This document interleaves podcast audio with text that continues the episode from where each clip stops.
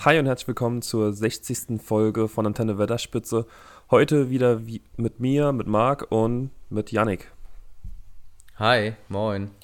Ja, es kommt zu einem Ende jetzt. Endlich, muss man sagen. Es hat sich wirklich lang gezogen mit dem Bösen. Ich bin auch schon ähm, wirklich schwer beschattet von einem dunklen, schwarzen Schatten und ich hoffe deswegen kommt wieder was Helles demnächst und was Schönes und was Gutes. Ja, es wird jetzt langsam echt mehr Zeit. Wir haben jetzt wirklich, so wirklich mal über fast alles drüber geschaut, was so in Mittelerde rumkreucht und fleucht, was sich auch irgendwie nur so ein bisschen böses Gemüt bei misst und es wird jetzt auch langsam mal wieder Zeit, dass wir uns anderen Themen widmen. Genau.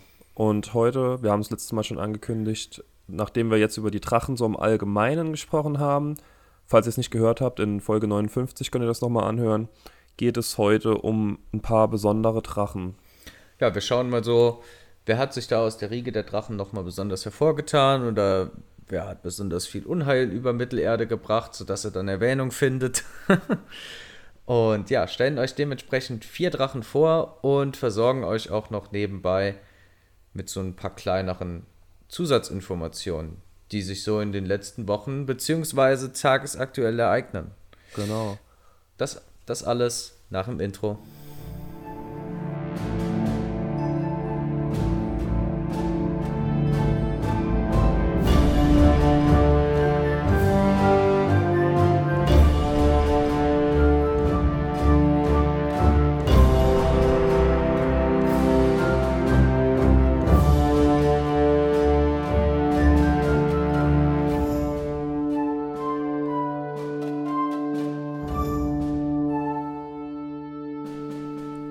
Ja, doch bevor es jetzt losgeht mit den Drachen, hier noch ein kurzes Anliegen von uns.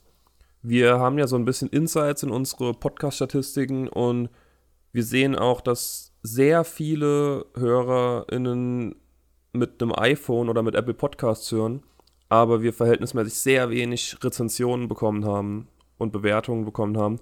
Deswegen würden wir uns sehr freuen, wenn ihr ein Apple-Gerät habt und die Apple Podcasts App habt dass ihr uns da im besten Fall eine 5-Sterne-Bewertung mal gebt und einen schönen kleinen Text schreibt. Das würde uns echt weiterhelfen. sehr, sehr galant, direkt die 5 Sterne einzufordern. Äh, natürlich nur, wenn wir euch 5 Sterne wert Natürlich. Aber wir würden uns trotzdem sehr freuen über jegliche Art von Rezension, Kritik oder ähm, ja, einfach nur eine Bewertung. Würde sehr helfen. Um davon nochmal wegzukommen. Ähm, es ist ein bisschen was bei Amazon passiert und wir fragen uns jetzt, oder ich frage mich zumindest, hat das Auswirkungen auf die Serie? Ich denke vermutlich mal nicht, aber man sollte es auf jeden Fall bedenken. Zwei Dinge. Erstens, Jeff Bezos, äh, Gründer von Amazon, tritt dieses Jahr am 5. Juli noch zurück. Das hat er ja schon vorher immer mal wieder angekündigt, dass er sich da zurückziehen will. Jetzt gibt er die Geschäftsführung ab. Ja, in der vergangenen Woche, also der Kalenderwoche 21, mach's jetzt mal ein bisschen gröber. Ähm, weiß ja nicht, ist ja jedem frei, wann er die Folge hört. Hat Amazon ähm, eine Filmproduktionsfirma in Hollywood aufgekauft, Metro Goldwyn Mayer, äh, MGM. Hm, ist eigentlich eine recht bekannte Firma. Die haben auch ordentlich in die Tasche gegriffen. Ähm, weiß nicht, wenn der Name einem nichts sagt, Marc, kennst du dieses Intro Löwen. mit diesem Löwenkopf, ja. mit dem Löwenkopf, der da so brüllt? Ja. Genau das sind die. Ja, 8 Milliarden Euro ungefähr hat sich Amazon den Spaß kosten gelassen. Und warum erzähle ich das jetzt? MGM war die Filmproduktionsfirma, mit der gearbeitet wurde, um die Hobbit-Teile zu verbrechen. Bah.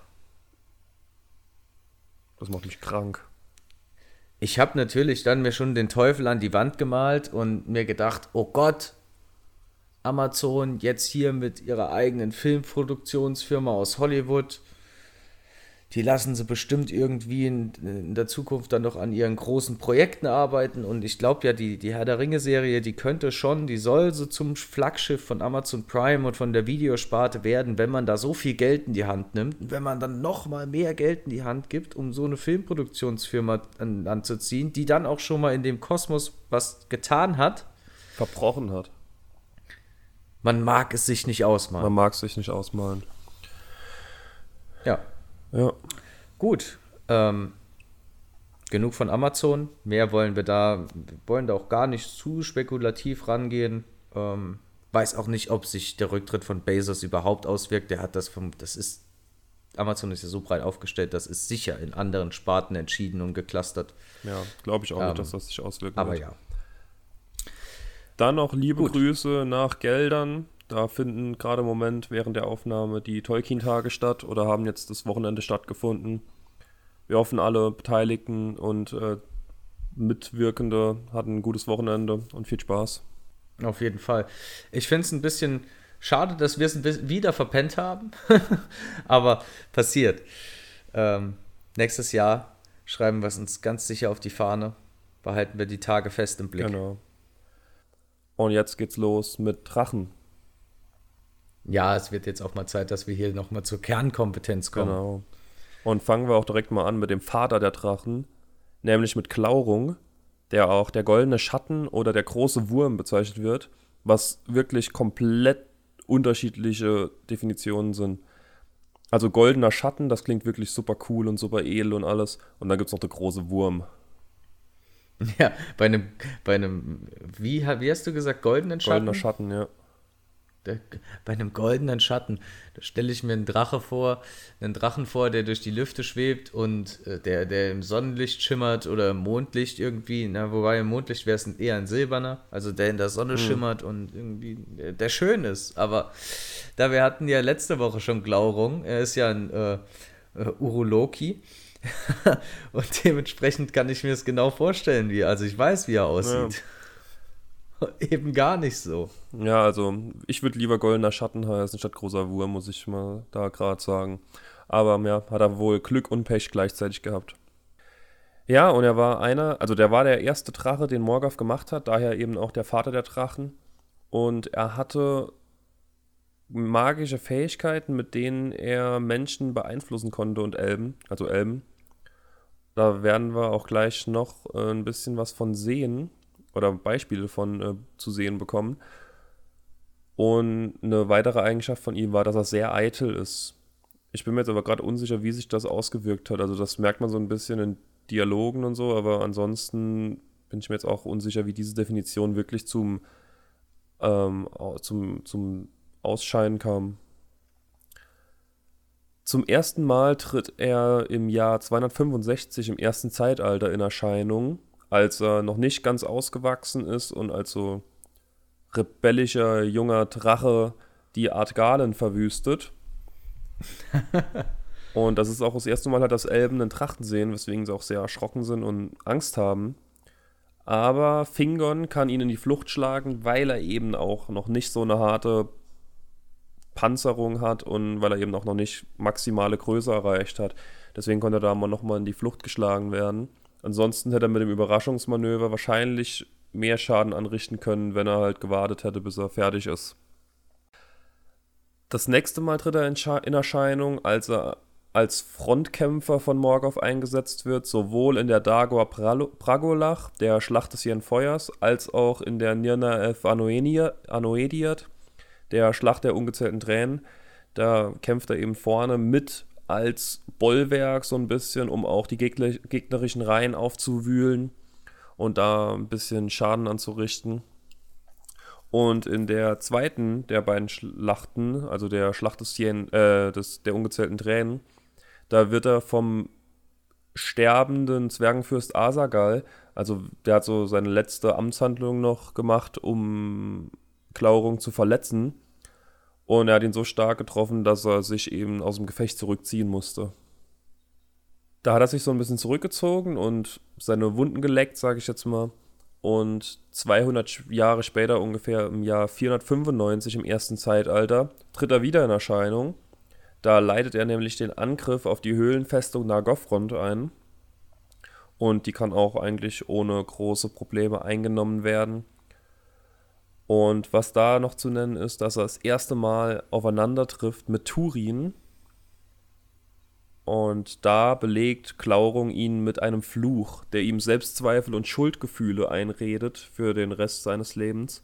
Und da sieht man eben diese magischen Fähigkeiten, die Klaurung besitzt. Also er kann da einfach einen Fluch auf ihn legen und ja, wenn du da ein ganzes Leben mit Selbstzweifeln und Schuldgefühlen durchs Leben gehen musst, ist halt, kann man sich vorstellen, sehr unangenehm. Ja, ist glaube ich nicht so schön. Aber da sieht man auch noch, wie mächtig dann tatsächlich die Drachen erster Riege noch waren. Ja, das stimmt. Und danach hat er auch in der eingenommenen Höhlenfestung Nagorfront gelebt und hat sich da so ein bisschen zurückgezogen und auf seinen Schätzen ausgeruht. Und da sieht man auch, dass er anscheinend so groß war, dass er noch in eine Stadt reingepasst hat. Sein Nachfolger, oder nicht Nachfolger, sondern der Drache, den wir als nächstes behandeln werden, der hätte da locker nicht mehr reingepasst. Deswegen, na, gehen wir gleich drauf ein. Glaurung war auf jeden Fall nicht der größte Drache, auch wenn er der erste war. Aber einer der größten, das muss man schon noch dazu. Also ja, ist schon. Und auch einer der mächtigeren. Er ist da schon ganz oben mit dabei. Genau. Und neben diesem Fluch, den er Turin aufgesprochen hat, hat er auch äh, Turins Schwester Nienor hat er auch beeinflusst. Und er hat sie so stark beeinflusst, dass sie ihr komplettes Gedächtnis verloren hat und auch so ein bisschen wahnsinnig geworden ist.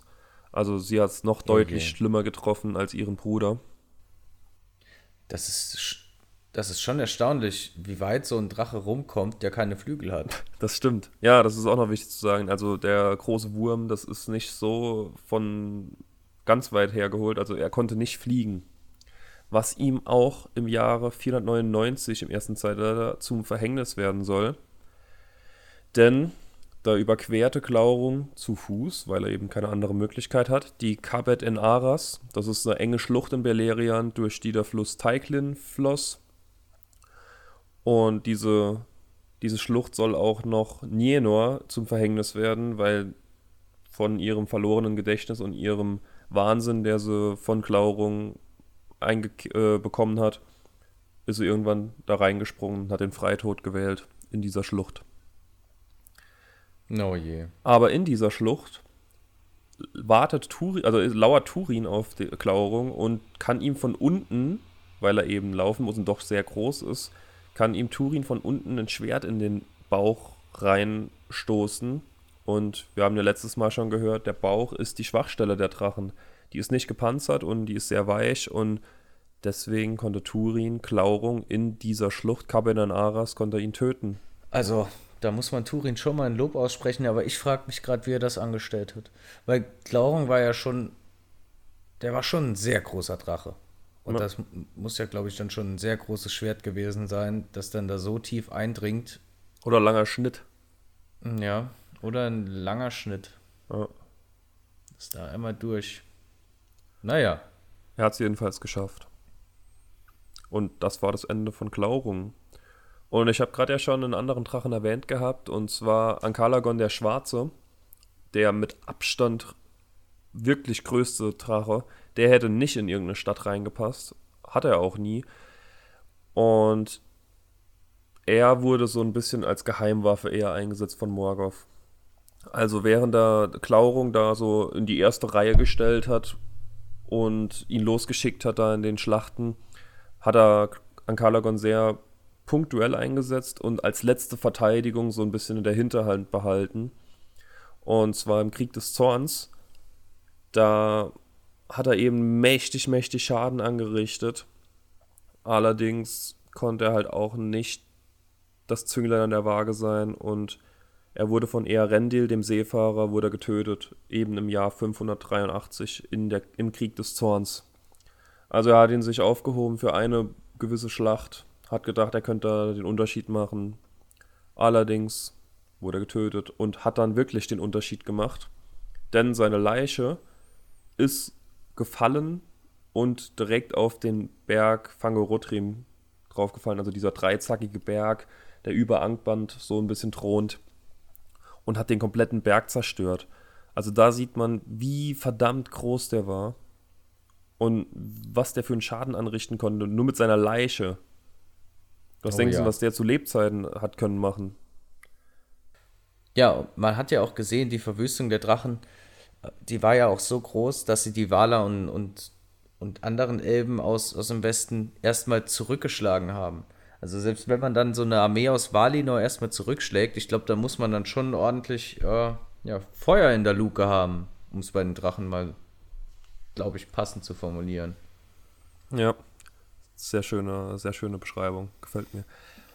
Ich habe noch einen kleinen Fun-Fact zu Ankalagon und zwar existiert ein Briapswurm, der von Biologen den Namen Ankalagon erhalten hat. Eben nach seinem großen Vorbild. Und weißt du, was ein Briapswurm ist?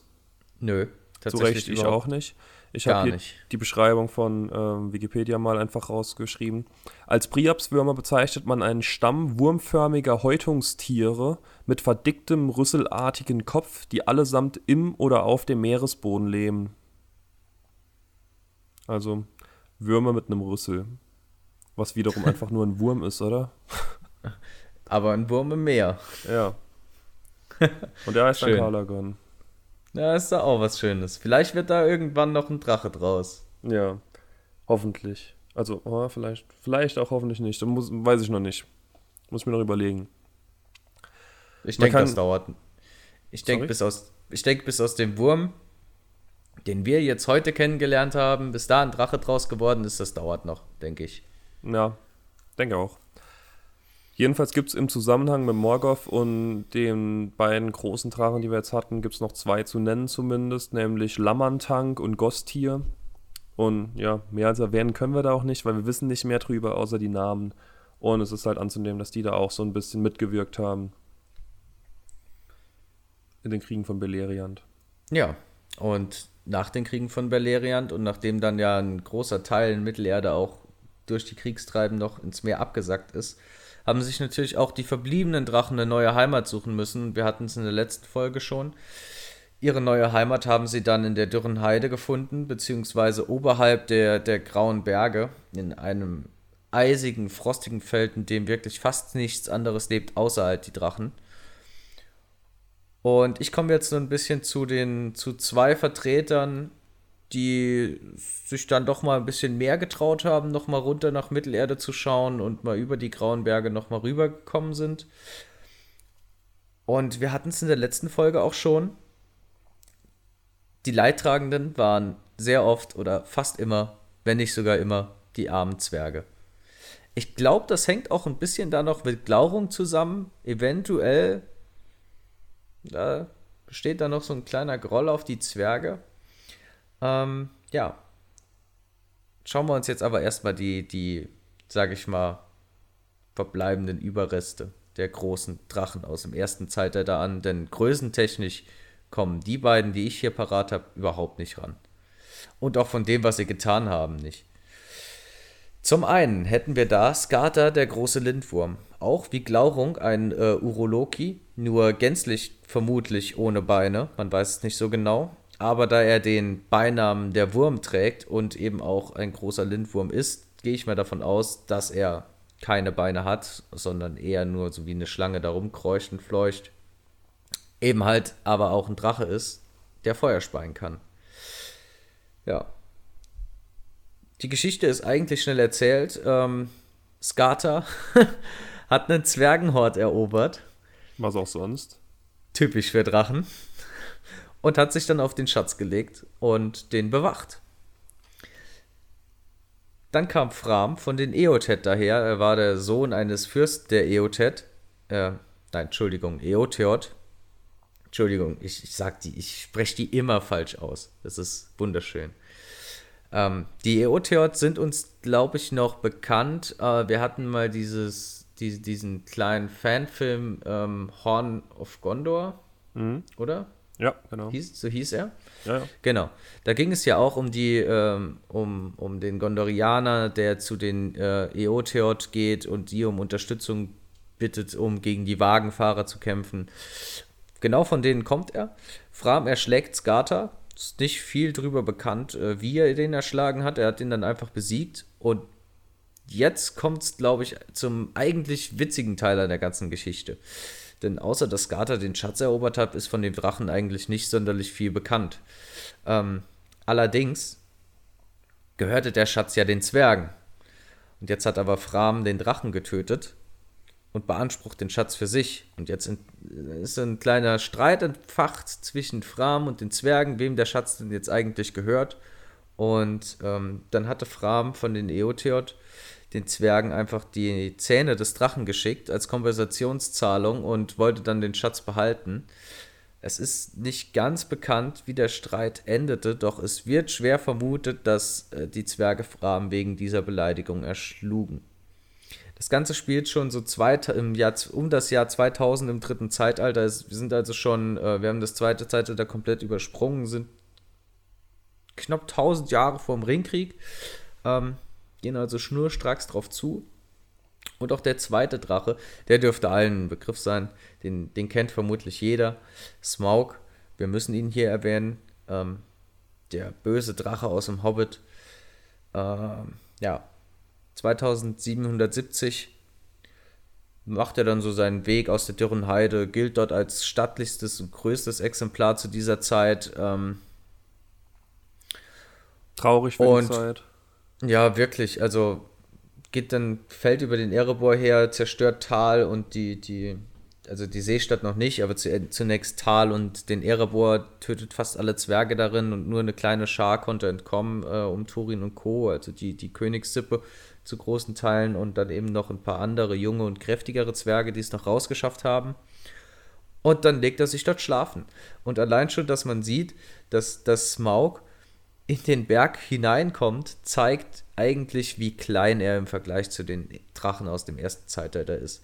Also wenn man sich da an Kalagon, den Schwarzen, anschaut, der auf Zongorodrim drauffällt, ähm, was ja eigentlich jetzt ein kleines Gebirge war, also mit diesen drei riesengroßen Bergen und das dann völlig zermalmt und Smaug klettert halt in einen wesentlich kleineren Berg hinein, da sieht man schon, die Drachen haben ganz schön abgebaut über, ja. die, über die ganzen Zeitalter. Du hast letztes Mal ähm, schon sehr schön erwähnt gehabt, dass die immer schlechter wurden einfach. Ja. Die Geschichte von Smaug ist eigentlich dann auch aus Drachensicht eigentlich schnell erzählt. Ähm, der Hobbit reißt dann ja noch ein paar andere Themen an. Ähm, es wird dann für Smaug eigentlich erst relevant, ähm, als dann Thorin und Co. samt Bilbo nochmal am Erebor aufkreuzen. Denn seitdem er den Berg eingenommen hat, hat er die letzten 170 Jahre dann einfach auf dem Schatz geschlafen und ist nur hier und da mal zur Futtersuche raus und hat dann vielleicht ein paar Kühe gerissen ähm, oder vielleicht auch hier, ein, hier und da jemanden geschnappt und verschlungen. Ich glaube, er hat da die freie Auswahl. Ja, was ich glaube, der, der, hat. Ich glaube, der, der kann sich da, der kann sich da frei auswählen, was er da gerade verschlingen will. Vielleicht hat er ja auch eine Vorliebe, man weiß es nicht. Ja, auf jeden Fall. 2941, drittes Zeitalter, wird dann seine Ruhe nachhaltig gestört, eben von Bilbo und Thorin und Co. Ähm, aber hauptsächlich von Bilbo, der ihm zunächst einen Pokal aus seinem Schatz und seinem Hort klaut. Und jemand, der 170 Jahre auf einem Schatz geschlafen hat, der bemerkt dann natürlich, dass da was fehlt, selbst wenn es nur ein kleiner Pokal ist. Und das erzürnt Smaug. Dann ähm, wütet er erstmal ein bisschen im Erebor rum, aber findet keinen und äh, Bilbo kommt am Folgetag dann wieder, also am Tag drauf, der Folgetag, schön. und da kommt es zu einer kleinen Diskussion zwischen den beiden. Ähm, ich kürze es ein bisschen ab. Smaug schlussfolgert aus der Diskussion oder vermutet, den Dieb des Pokals in der Seestadt gefunden zu haben. Also er, er denkt, er weiß schon, Bilbo ist der Dieb, aber er denkt, er kommt aus der Seestadt und macht sich dementsprechend auf den Weg, um diese zu zerstören. Und Bilbo findet heraus, dass Smaug ähm, eine Schuppe verloren hat und eine verwundbare Stelle hat. Jetzt ist Smaug aber auch schon auf dem Weg zur Seestadt, um die komplett zu verwüsten. Also die Seestadt liegt ja so ein bisschen weiter unterhalb von Tal.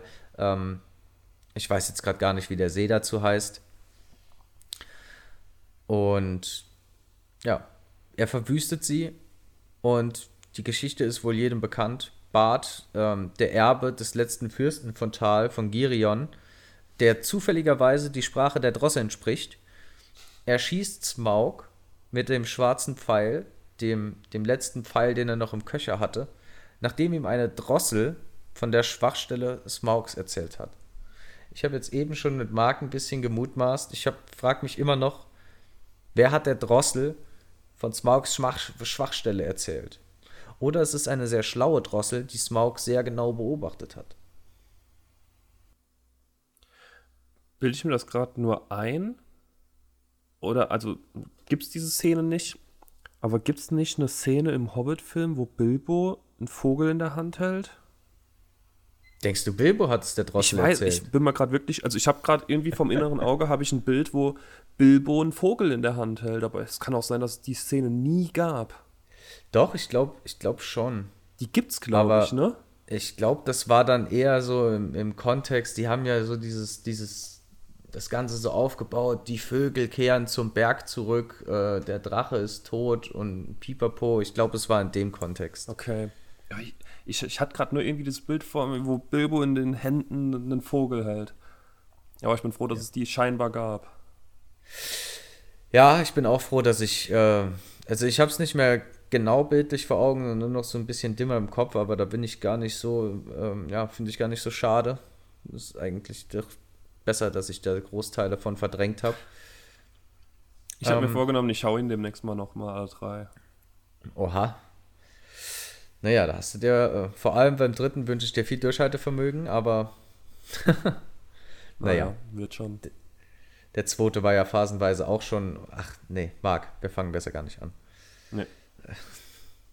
Ja, also die Drossel so. weiß Bescheid auf jeden Fall. Die Drossel wusste, woher. die, die Drossel wusste Bescheid. Bart hat den Pfeil eingelegt in den Köcher, war ein exzellenter Bogenschütze und hat dann den Drachen vom Himmel geholt.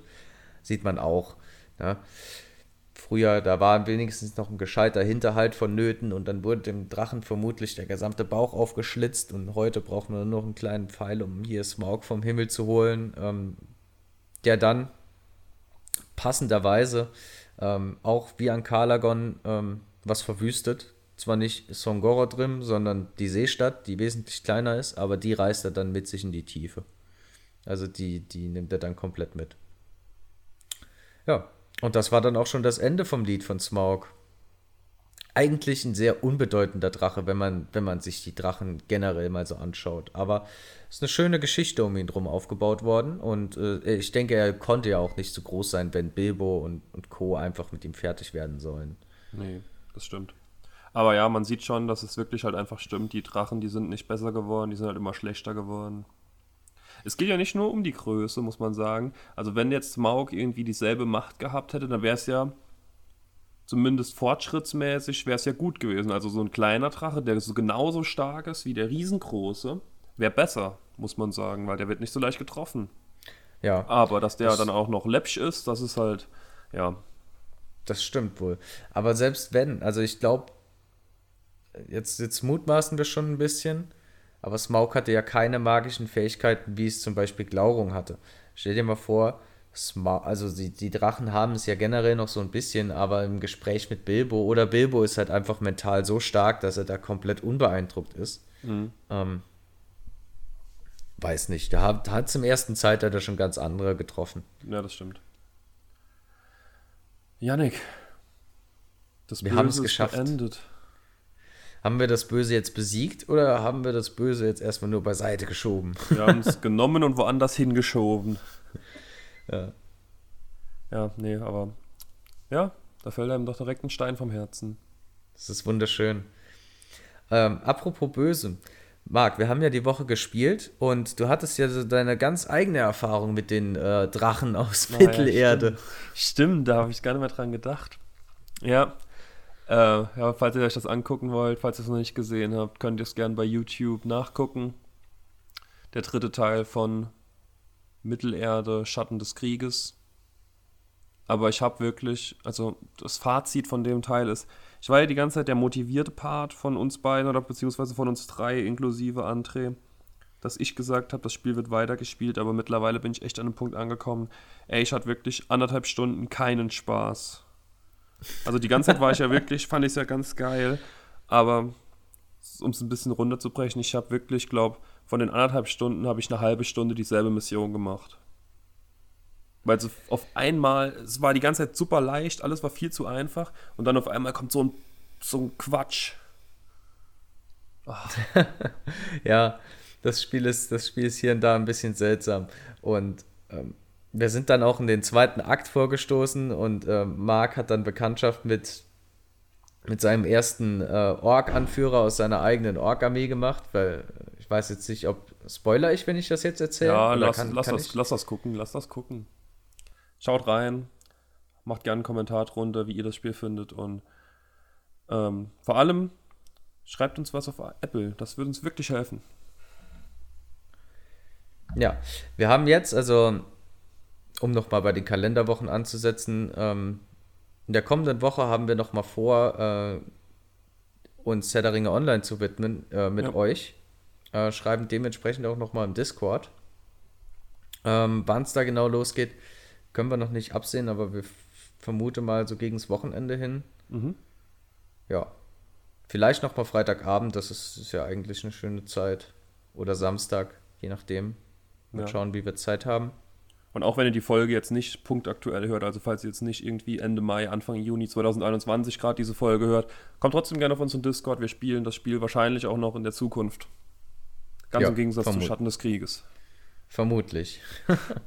ja, hoffentlich im Gegensatz zu Schatten des Krieges, aber ähm, es gibt ja noch ein paar andere schöne Spiele da in dem Kosmos. Mal schauen, was sich da äh, so Koop-mäßig oder Multiplayer-technisch noch so anbietet. Äh, ich bin ja noch drauf und dran, Marc, ich, ich versuche Marc dazu zu überreden, äh, War of the Ring, dieses ganz alte Strategiespiel, das noch vor den Filmen rauskam, zu spielen, weil es nochmal so eine ganz erfrischende andere Sicht auf die Dinge hat. Äh, also man muss ja sagen, Schlacht um Mittelerde war schon sehr filmgeprägt. Und das war auch gut so, das war schön. Mhm. Ähm, aber trotzdem ist auch ein sehr schönes Spiel. Und äh, man kann es noch kaufen und es ist tatsächlich auch günstig noch zu erwerben für, ich glaube, nicht mal 5 Euro. Eben weil es schon so alt ist und anders als Schlacht um Mittelerde noch ja, im Umlauf ist. Ja. Gucke ich mir an. Könnt ihr euch auch gerne angucken.